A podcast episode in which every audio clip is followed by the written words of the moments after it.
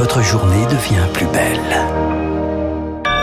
Merci d'écouter Radio Classique, il est 8 heures.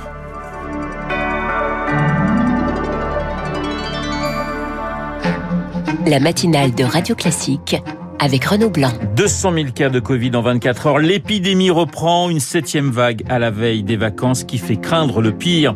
Un discours de politique générale très attendu. Elisabeth Borne refuse le vote de confiance. La gauche dépose une motion de défiance. Et puis, la grève dans les transports. Un quart des TGV supprimés. Plus de la moitié des TER. Un avant-goût de l'été. La direction rencontre les syndicats ce matin.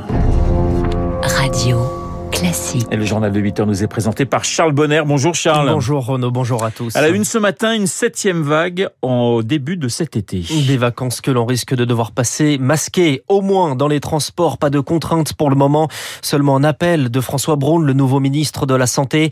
Plus de 200 000 cas de Covid en 24 heures, un chiffre probablement sous-estimé selon le professeur Gilles Pialou, chef du service des maladies infectieuses de l'hôpital Tenon à Paris. Je suis inquiet par euh, la façon dont l'hôpital public va arriver à tamponner cette vague qui de toute façon va entraîner une augmentation des hospitalisations et des passages en réanimation, c'est mécanique, sauf qu'on a un hôpital qui aura plus de lits fermés. Moi, par exemple, mon service, en général, on ferme trois lits d'été pour trois semaines. Pour l'instant, on en a fermé cinq et on va les fermer pendant deux mois. Et on n'a pas de visibilité à long terme.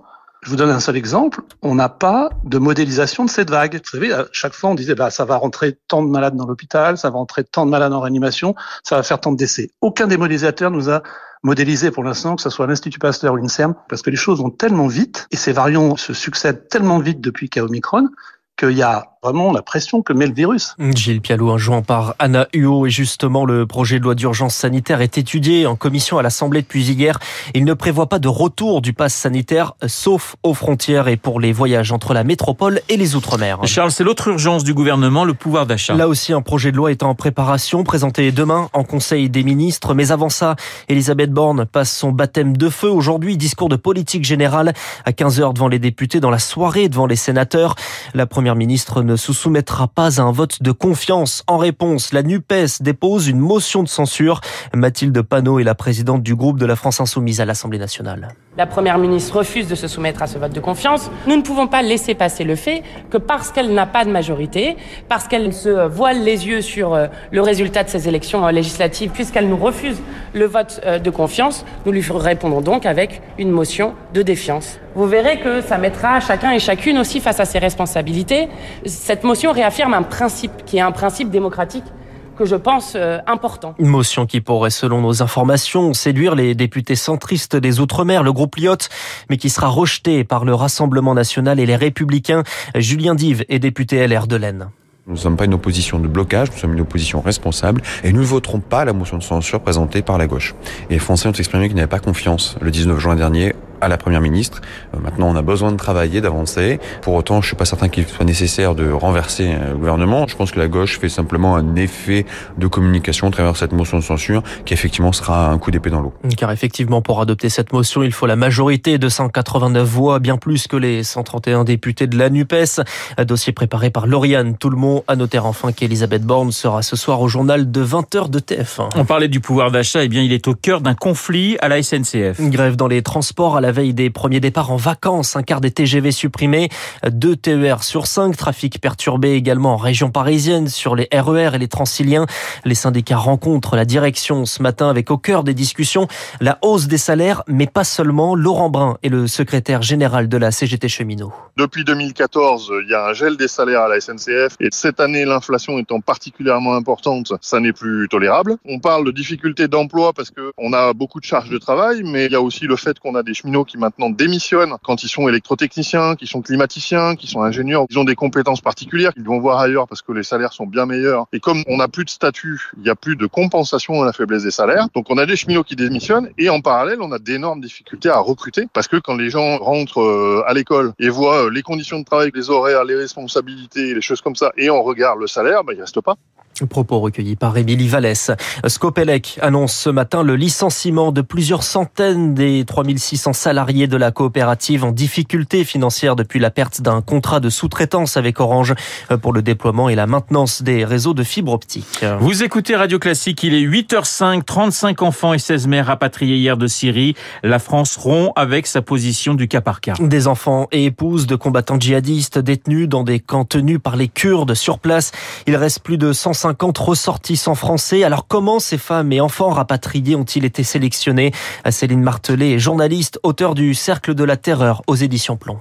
Ce sont les femmes qui, ces derniers mois, ces dernières années, ont accepté de laisser partir leurs enfants sans elles. Ensuite, il y a les femmes qui sont malades. Je pense notamment à une jeune Française euh, qui souffre d'un cancer depuis euh, plusieurs années maintenant.